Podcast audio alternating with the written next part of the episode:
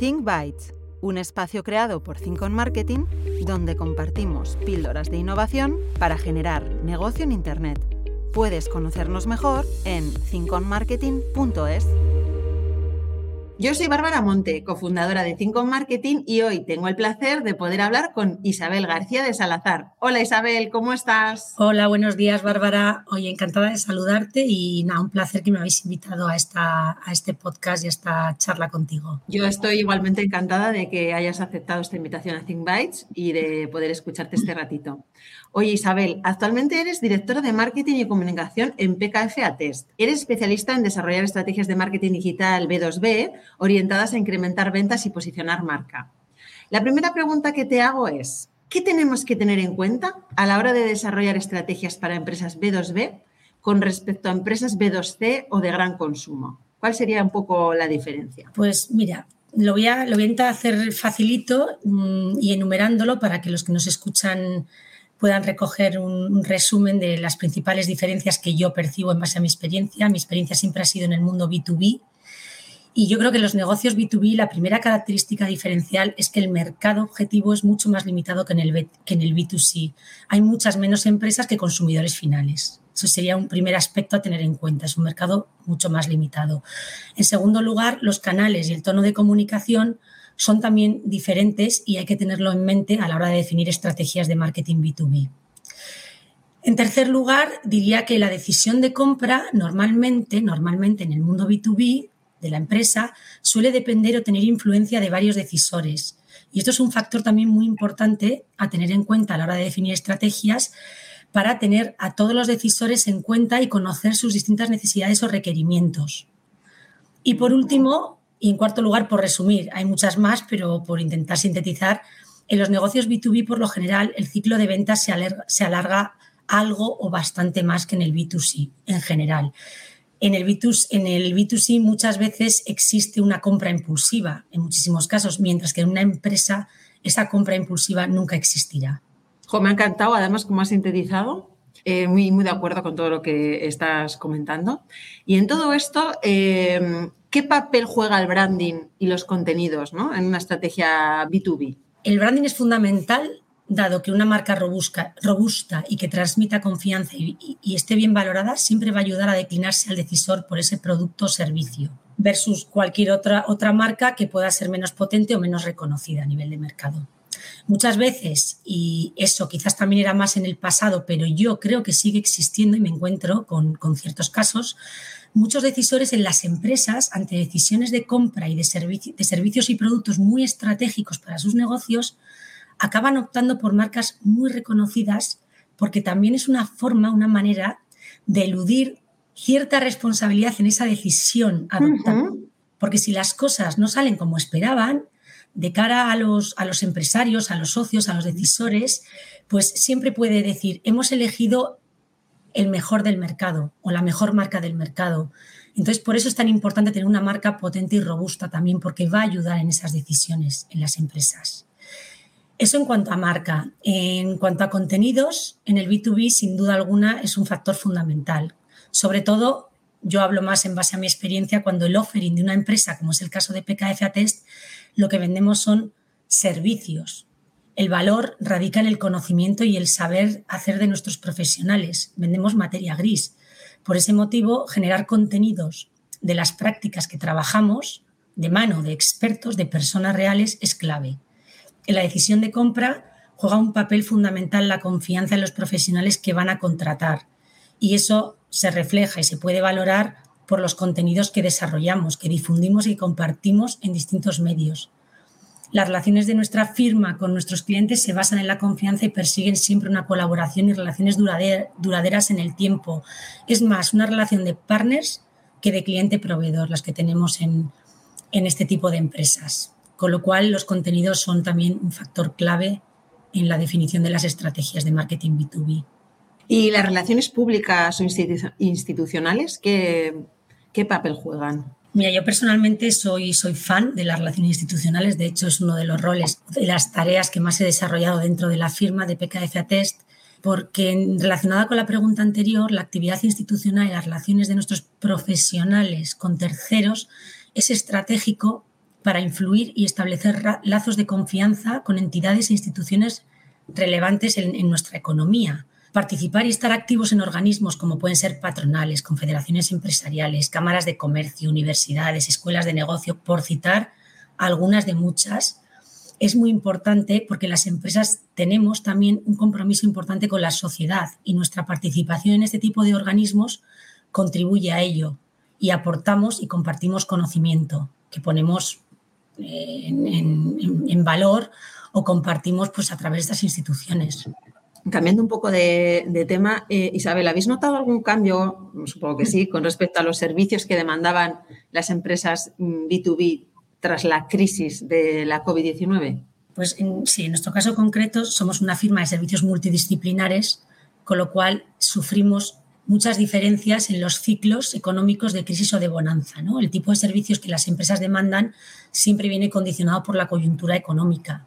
Entonces, en este caso, y respondiendo a tu pregunta, durante el COVID los servicios, por ejemplo, jurídico-laborales y la contratación de servicios legales en general se incrementaron muchísimos por razones obvias. Pues todo el problema de los ERTES, eh, todo el cumplimiento o incumplimiento de contratos que hubo, pues porque nos sometimos a una inmovilidad total de las personas, a confinamiento, pues a parón de la economía, pues estos servicios del ámbito legal se vieron obviamente pues muy incrementados porque las empresas demandaban muchísimo este tipo de servicios.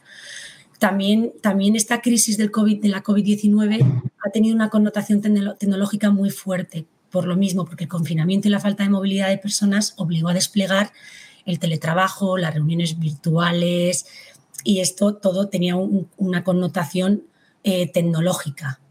También los servicios nuestros de, tecnologías de la información se vieron incrementados de manera exponencial.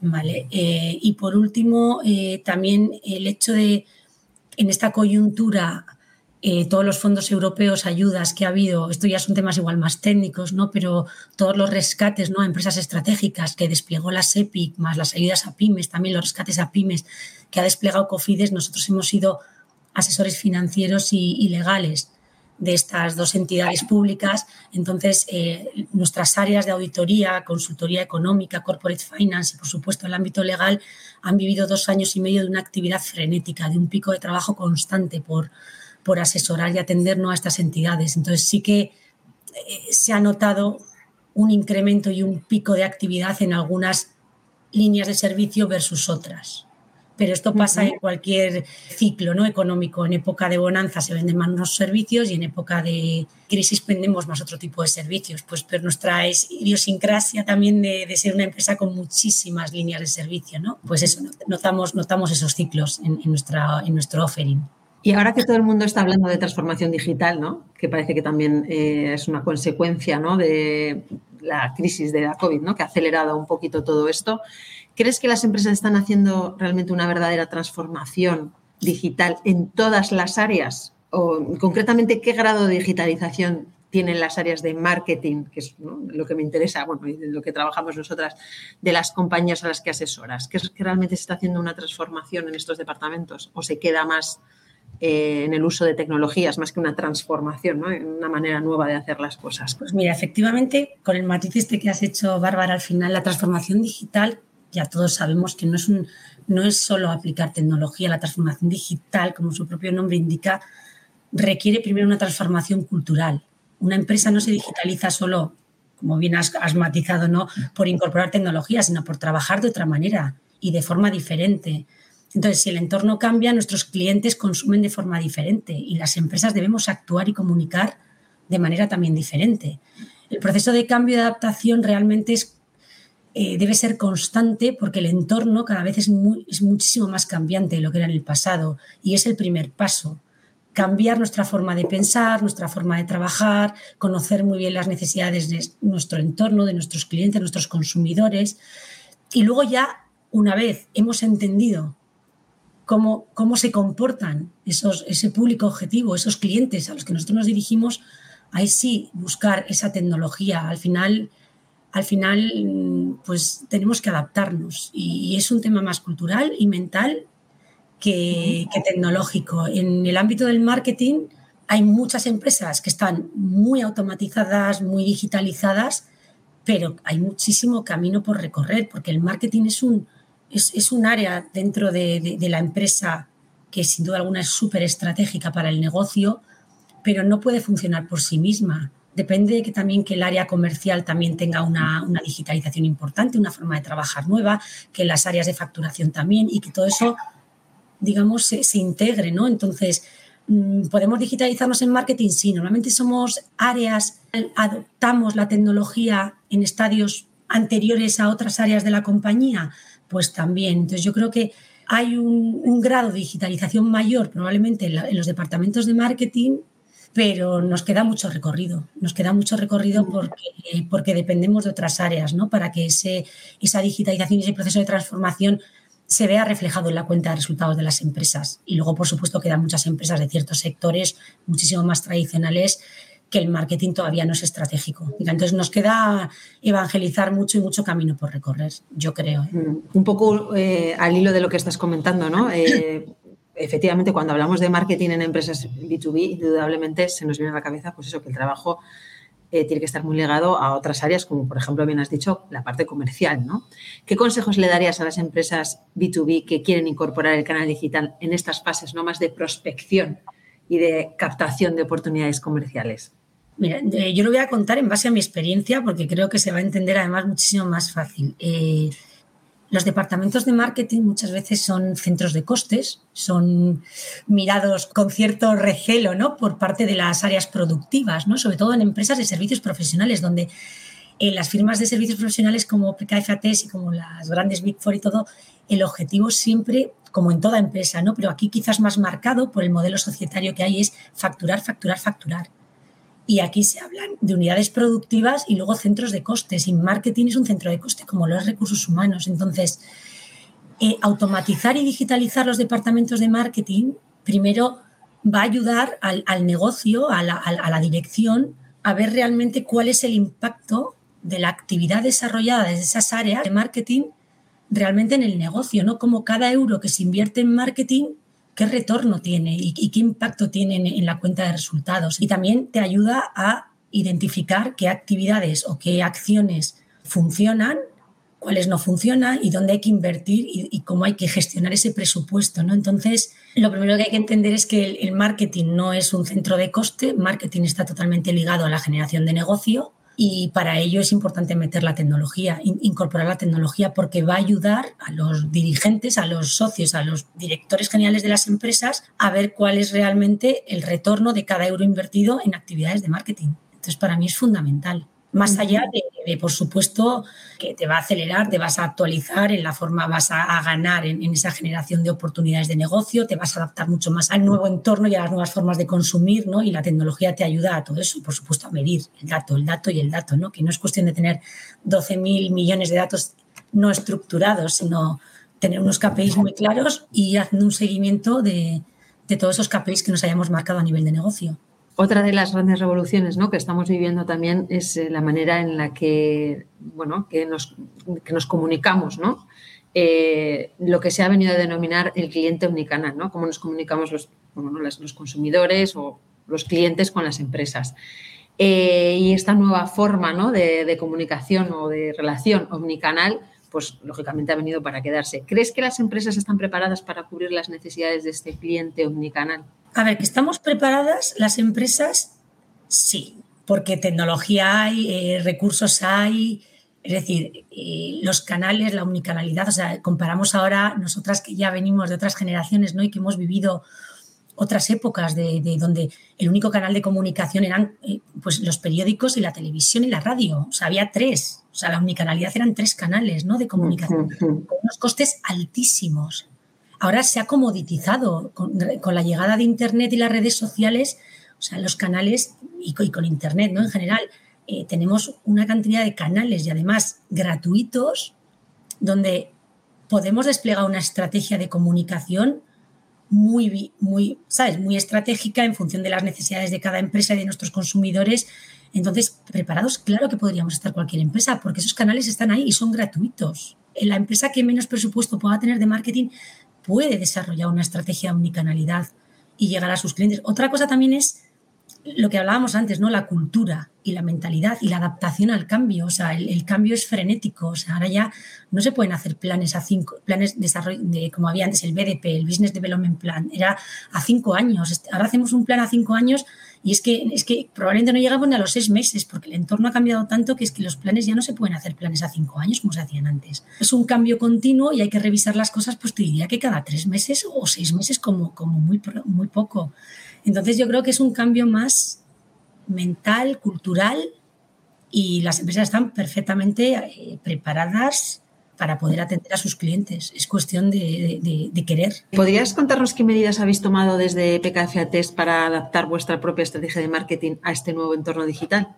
Pues sí, lo nuestro es muy facilito gracias a esta pandemia, a esta crisis. De alguna manera, después de varios años, es el, el, equipo de marketing de PKFA Test es relativamente muy nuevo respecto a lo que es la edad de la firma, ¿no? La firma ya tiene más de 30 años en el mercado, ha ido creciendo de manera exponencial, pero es verdad que nunca han necesitado de, unas estrategias de marketing como tal, ¿no? Ah, pero ahora ha cogido un tamaño indudablemente importante y relevante y sobre todo en plazas pues, muy grandes y muy estratégicas como pueden ser Madrid y Barcelona, donde la forma de actuar y de hacer marketing pues, pues se hace, si cabe, más importante, ¿no? Para darse a conocer. Entonces, eh, nosotros en, tras la pandemia, en, el, ámbito de marketing, hemos decidido automatizar todos los procesos, ¿no? digitalizar nuestros procesos de marketing. Para ello, pues obviamente hemos acudido a una, a una empresa, una consultora experta en metodologías de inbound marketing para que nos ayuden en todo este proceso y hemos eh, implementado una herramienta que también nos ayudará a desplegar todas estas actividades, a poder medir y un poco lo que he comentado antes. ¿no? Entonces, yo creo que sí que hemos dado un paso súper importante. Yo creo que es uno de los proyectos más estratégicos y bonitos del ámbito del área de marketing que hemos abordado en los últimos cuatro años. Y bueno, y sin duda alguna esto no se puede hacer solos. ¿no? Yo creo que ningún, no hay ningún departamento de marketing de, la empresa más grande del mundo que tenga todo el marketing internal, internalizado. Yo creo que el marketing se ha hecho tan complejo, tan complejo, con perfiles tan diferentes, que no nos queda otra, y es así, que apoyarnos en empresas especializadas. Y para cada actividad hay una empresa especializada en un área. Pues nosotros hemos, estamos trabajando con Think of Marketing y nos están ayudando en toda la definición de la estrategia de, de inbound marketing, en todo el desarrollo del canal web, de los canales digitales y bueno, y estamos en ese proceso todavía de implantación y confiando y con mucho optimismo de que esto tenga un efecto directo en, en nuestros resultados de, venta ¿no? y de negocio. Ya os contaremos. estoy segura que así va a ser. bueno, por último, Isabel, una pregunta un poquito más personal. Eh, bueno, eh, como algunas personas que nos siguen ya sabrán, hace poco hemos celebrado el encuentro cero, que hemos llamado, de la comunidad Think Woman, una comunidad cuyo objetivo es crear una red de apoyo entre mujeres profesionales de marketing y las ventas para que, bueno, un poco de manera colaborativa, pues eh, crezcamos profesionalmente y ampliemos espacios en los que tenemos sobre todo ¿no? esa representación y visibilidad. Y bueno, tuve la suerte de conocerte personalmente, porque ya habíamos hablado eh, otras veces, ¿no? Pero siempre a través de una pantalla. Y, mm, escucharte como ponente, ¿no? Que estuviste allí además, contando cosas muy interesantes. La pregunta que te quiero hacer es, a ver, ¿crees que las mujeres tenemos que seguir haciendo ese doble esfuerzo para que en determinados ámbitos profesionales se nos tenga en cuenta? Y otra pregunta relacionada con esta. ¿Cómo ha cambiado esto según tu experiencia, ¿no? desde que empezaste a trabajar hasta ahora? Un poco por poner un poco de, optimismo en esto. Cuéntame, Isabel. Pues mira, sí, el encuentro cero de la comunidad Think on Woman, eh, aprovecho aquí para agradecer la invitación y todo, porque la verdad me pareció súper interesante. Yo llevaba mucho tiempo que realmente quería participar en, no, no, no tanto por una mentalidad feminista y nada, sino creo porque todavía queda mucho camino por recorrer, ¿no? A las mujeres. Hablo en el ámbito profesional y no, no hablo tanto en, el área de marketing, ni en el área de finanzas, ni en el área de dirección general. O sea, yo creo que no está ni vinculado ni siquiera a un sector, está, está vinculado a una, a una dirección, está vinculado a personas. Entonces, sí tenemos que hacer un doble esfuerzo, pero depende en qué empresas y en entornos. Hay entornos y empresas, y yo llevo más de 25 años trabajando, yo empecé a trabajar en el 94, 95, yo he trabajado en empresas en aquellos años donde me he sentido profesional, no me he sentido mujer, Eh, siempre he estado en un mundo quizás tecnológico, comercial, mm, quizás como te ha pasado a ti, ¿no? Muy rodeada siempre de, hombres más que de mujeres, por el propio sector ¿no? y la propia actividad que desarrollábamos. Y siempre me he sentido una más. Es curioso, estamos hablando de los, del siglo XX, de los, de los años 90, y ya en el siglo XXI eh, recién empezado, y, y nunca me he sentido mujer, me he sentido profesional. Y sin embargo, en otros entornos recientemente sin embargo, fíjate que está como mucho más evolucionado, que entendemos que estamos en un siglo XXI, que parece que todo eso es ciencia ficción, pues no. Pues me he sentido en, mi desempeño profesional, en algunos entornos, me hacen sentir mujer. Es curioso, o sea, cosas que nunca te habías planteado. Yo nunca me he sentido mujer o hombre, me he sentido profesional en mi ámbito, en mi ámbito profesional, siempre estrictamente hablando en el ámbito de negocio. Pero sin embargo, sí te hacen sentir ciertas personas, a veces mujer trabajando. Entonces, es un tema de cultura, de dirigentes, de personas, de con quien te toca trabajar. Entonces, no, no, no, no, lo englobaría ni en sectores, ni en tipo de empresas, ni en tipos de trabajo, sino en con quién te toca trabajar. Entonces, sí queda mucho camino por hacer, pero, pero, pero igual hay generaciones y personas que no van a cambiar, ¿eh?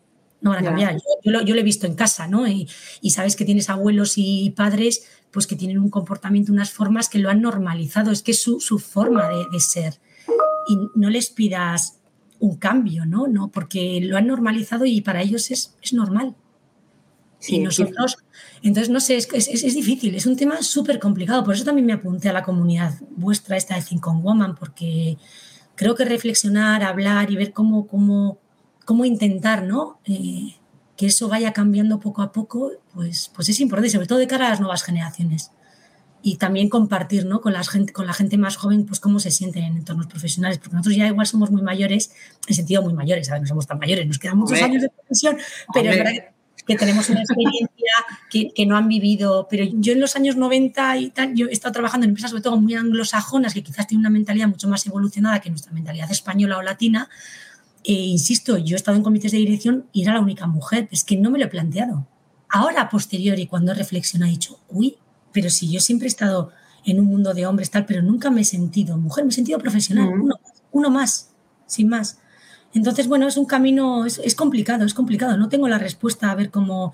Yo creo que tenemos que seguir luchando ¿no? y, transmitiendo estos, estos mensajes y que los hombres nos vean como de igual a igual también y que tenga la confianza en que las mujeres, por mucho que tengamos que conciliar o que tengamos familia, o, sea, hay mujeres muy válidas y, tampoco creo, por ejemplo, en el tema de las cuotas, que una mujer tenga que estar en un comité de dirección por una cuota, no, pues si hay un hombre y una mujer, pues el, mejor de los dos tendrá que estar en ese puesto de responsabilidad, no por ser mujer ya tiene más puntos, o sea, tampoco lo creo, porque entonces también estamos distorsionando ¿no? el modelo, los modelos de, elección y de, y de selección de personas. Yo creo que hay que elegir al mejor en cada momento, independientemente del sexo, ni de la raza, ni de nada, ¿no? Pues como hacen los americanos y esa es un poco mi opinión.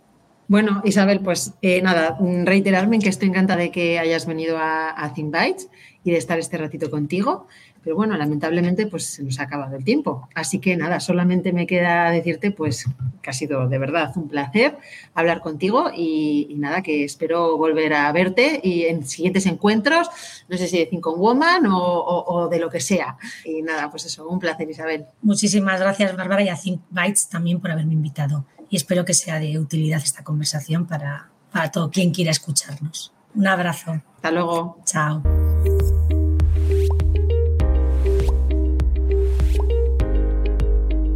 Si te ha gustado este podcast, compártelo.